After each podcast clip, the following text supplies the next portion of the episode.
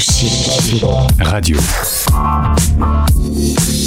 Expat Pratique, le podcast. Réaction New York. Pour retrouver mon invité, voici Pascal Royer, qui va nous présenter une nouvelle association dans le monde des expatriés français de l'étranger. Ensemble, le site internet fde-ensemble.org. Pascal, bonjour et bienvenue. Bonjour Gauthier, euh, merci de, de, me recevoir et, et, à travers moi de recevoir euh, Français de l'étranger ensemble.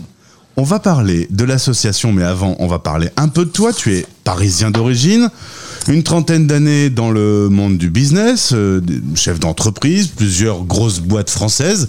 D'ailleurs, euh, tu me disais, euh, c'est bien parce qu'on bosse à Carrefour, c'est très très connu, ou chez Chris. Et quand on arrive à New York et qu'on dit qu'on a bossé chez Carrefour, ils disent qu'est-ce que c'est ça?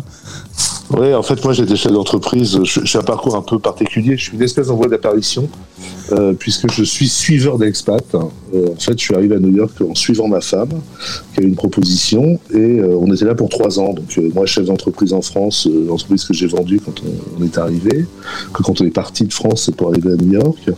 Je lui ai dit, bah, écoute, trois ans, je ne vais surtout pas remonter une boîte pour trois ans, ça, ça n'aurait aucun sens, donc je vais aller sur le marché de l'emploi. Et là, bah, comme tout le monde, hein, j'ai envoyé des CV, j'ai eu des premiers entretiens.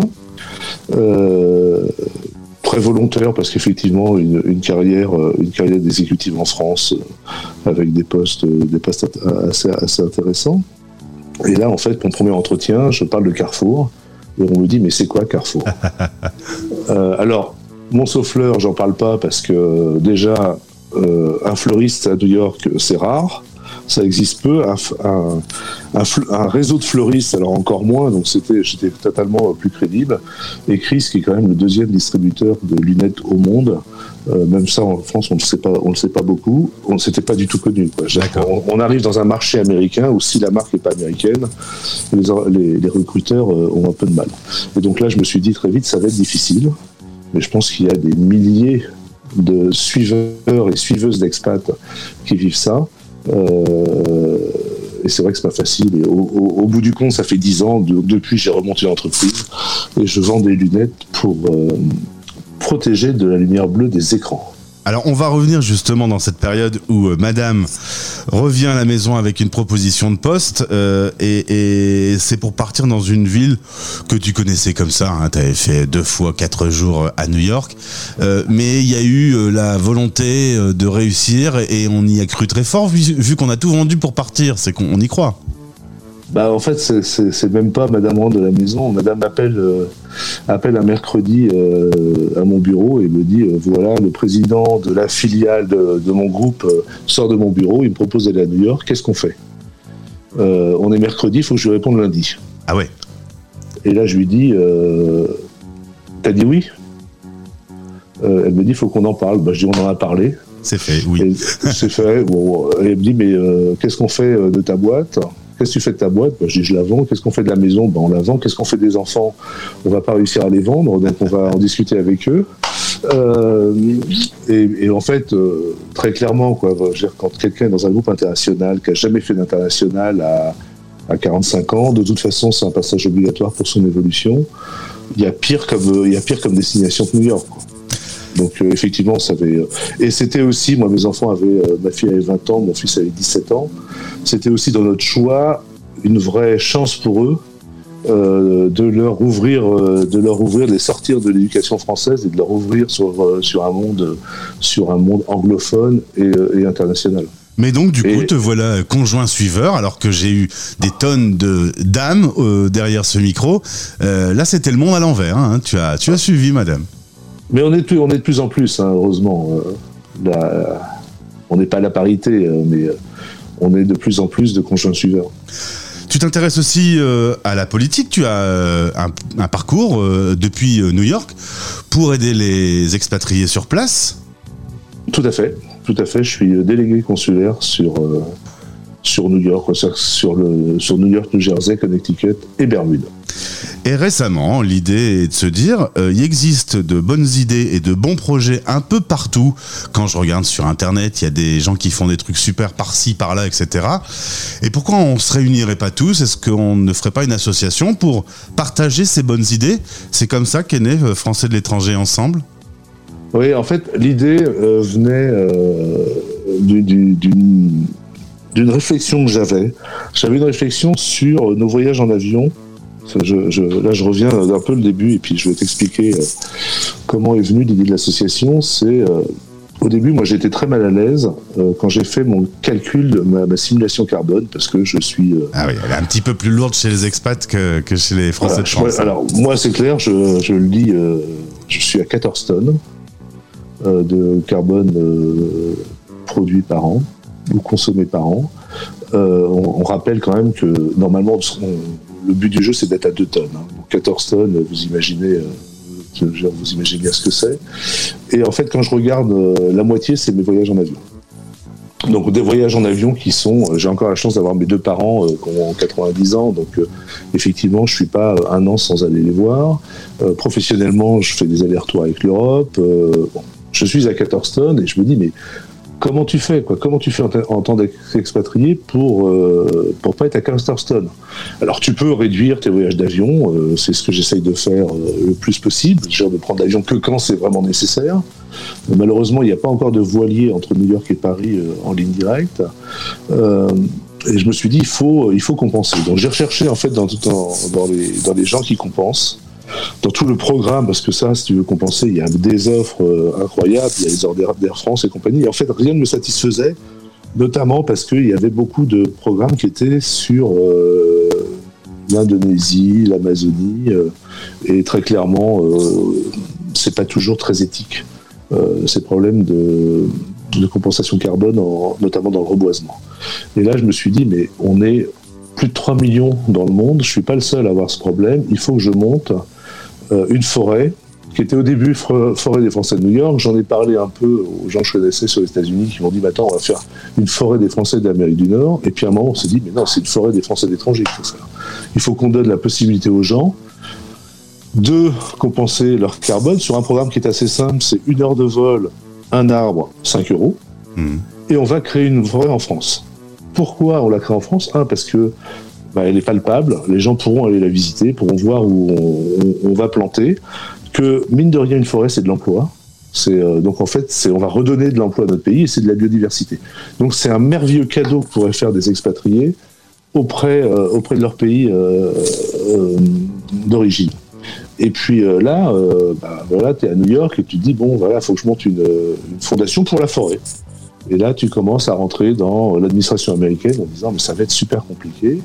Et puis, ça n'a aucun sens de la faire aux États-Unis si tu touches euh, des choses dans le monde entier. Donc, faisons-la en France. Et puis, en discutant et notamment en rencontrant Anne Boulot qui était à Pointe-Noire, euh, on a commencé sur, euh, sur ce premier projet. Et puis, on dit bah, moi, j'aimerais bien travailler sur la mobilité des jeunes.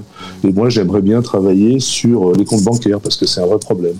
Et on s'est dit mais il y a plein de choses qui se font dans le monde. Il y a plein de gens qui veulent créer des associations et qui sont un peu bloqués. Il y a des gens qui ont des associations locales qui pourraient rayonner globalement, parce qu'une bonne idée de Tokyo, eh ben, ça peut être une bonne idée de, à New York, ça peut être une bonne idée à Pointe-Noire, ça peut être une bonne idée euh, à Rio de Janeiro. Et pourquoi on ne ferait pas une plateforme, une association pour l'ensemble, pour les 3 millions, les plus de 3 millions de Français euh, qui habitent à l'étranger, pour pouvoir, un, ceux qui veulent développer un projet local, le mettre global, ou quelqu'un qui veut un projet, il y a des pays dans le monde, quand on commence à s'y intéresser, où il est interdit à un Français de monter une association. Oui, il y a des endroits où interdit. Et agir, euh, nous, la mobilité des jeunes, par exemple, c'est un vrai problème au Koweït. Au Koweït, ils ne peuvent pas monter une association. Euh, et donc on a dit, bah, on va créer ça, et c'est comme ça qu'est né Français d'étrangers ensemble. Du coup, l'association euh, existe, elle porte déjà les quatre projets, tu les as évoqués. Donc la fameuse forêt, une excellente idée, euh, trouver des solutions pour la mobilité des jeunes, ouvrir un compte bancaire, et Clean Up Day également, qui a pour but de nettoyer la, la planète qu'on pollue salement. En fait, ça, j'étais au mois de juillet en France. Et j'ai vu un. Alors, Clean Up Day, je connaissais, j'en ai fait. Euh, j'en ai déjà fait pour euh, des associations euh, new-yorkaises. Et en fait, j'étais à Paris, je ne sais pas pourquoi, je, je, vois BFM, et là, il y avait un reportage sur une association japonaise qui fait du nettoyage de rue à Paris tous les mois. Et j'ai dit, mais ça, c'est génial. Imaginons que nous, Français, on aille nettoyer le monde. Et donc là est, venue l'idée de rejoindre le grand mouvement de Clean Day et de dire bah, pour le 22 avril, on va aller chercher des volontaires à travers le monde pour monter des équipes de nettoyage de rue de rivières, de plages dans le monde entier. Ben voilà, des belles idées et d'autres projets pourront se rajouter dans le temps. Il y a plus d'informations en allant faire un petit tour sur fde-ensemble.org. C'est pas des petits projets, hein, la forêt, nettoyer la planète. Enfin, il y a, y a, un petit peu d'ambition quand même. il y a de l'ambition. Il y a, moi, je, je pense qu'en tant qu'expatrié, on a conscience quand on est expatrié que les Français de l'étranger, c'est une puissance énorme et c'est une force énorme, c'est un nombre énorme. Et il y a plein de gens euh, très volontaires, très motivés, euh, qui ont une vraie action. Euh, alors qu'en France, on dit bah, l'expatrié, c'est un peu un, évadé fiscal. Moi, j'en, moi, connais pas d'évadé fiscal. Alors surtout, surtout à New York, où là, faut, faut, faudrait être idiot pour être évadé fiscal à New York. Mais et en fait, c'est sortir un peu de cette idée que le français de l'étranger, c'est tout le temps quelqu'un qui veut pas payer d'impôts en France, euh, qui demande plus d'aide, euh, qui a toujours des, mhm. des, droits et pas de devoirs. Alors que en fait, la réalité, c'est que les Français, ils sont, ils sont, les Français de l'étranger, ils sont fantastiques, ils sont euh, très volontaires. Euh, il faut juste organiser leur action. Pascal, dernière question. Qu'est-ce que tu réponds à ceux qui te disent Oh là là, il y a le mot ensemble à l'intérieur. On a quelqu'un qui est de la majorité présidentielle. Est-ce que c'est une association de la majorité présidentielle? Alors, on est totalement non partisans. Je veux dire, dans le, dans le bureau, euh, il y a des gens qui ne sont pas de la majorité présidentielle. on n'est pas très éloigné, hein, euh, c'est certain. Dans les volontaires, il y a des gens qui ne euh, sont pas du tout de la majorité présidentielle. Euh, L'idée, c'est euh, d'être ensemble dans le, dans le, sens de réunir. C'est les Français, réunissons les Français d'étrangers. Maintenant, nous, on est totalement non partisans. Notre idée, c'est pas de monter un nouveau parti où on ne s'occupera pas des élections. Nous, on est, on est une association pour faire. Et on est une association pour et par les Français d'étrangers. Donc c'est plutôt un appel en disant bah, rejoignez-nous et soyons ensemble pour faire des projets, pour faire rayonner la France dans nos projets. Et pour aider nos compatriotes, parce que notamment dans la mobilité des jeunes, on s'aperçoit qu'il y a des, il y a vraiment des vrais problèmes d'échec scolaire qui ne sont pas dus à la capacité scolaire des enfants mais ou des élèves, mais plutôt ils arrivent dans un pays, ils sont un peu perdus. Et là, euh, aujourd'hui, on a euh, une cinquantaine de pays où on peut aider des jeunes sur un coup de téléphone à régler des petits problèmes alors on va pas régler les problèmes d'emploi, des problèmes de logement à New York par exemple, parce que ça c'est malheureusement on n'a pas on n'a pas la structure pour le faire, mais on peut on peut les aider. Euh, c'est très compliqué d'aller dans un pays étranger. moi on m'a toujours dit dans l'expatriation, ce qui est pas la langue c'est pas la plus difficile. Dans l'expatriation, ce qui est plus difficile c'est la culture.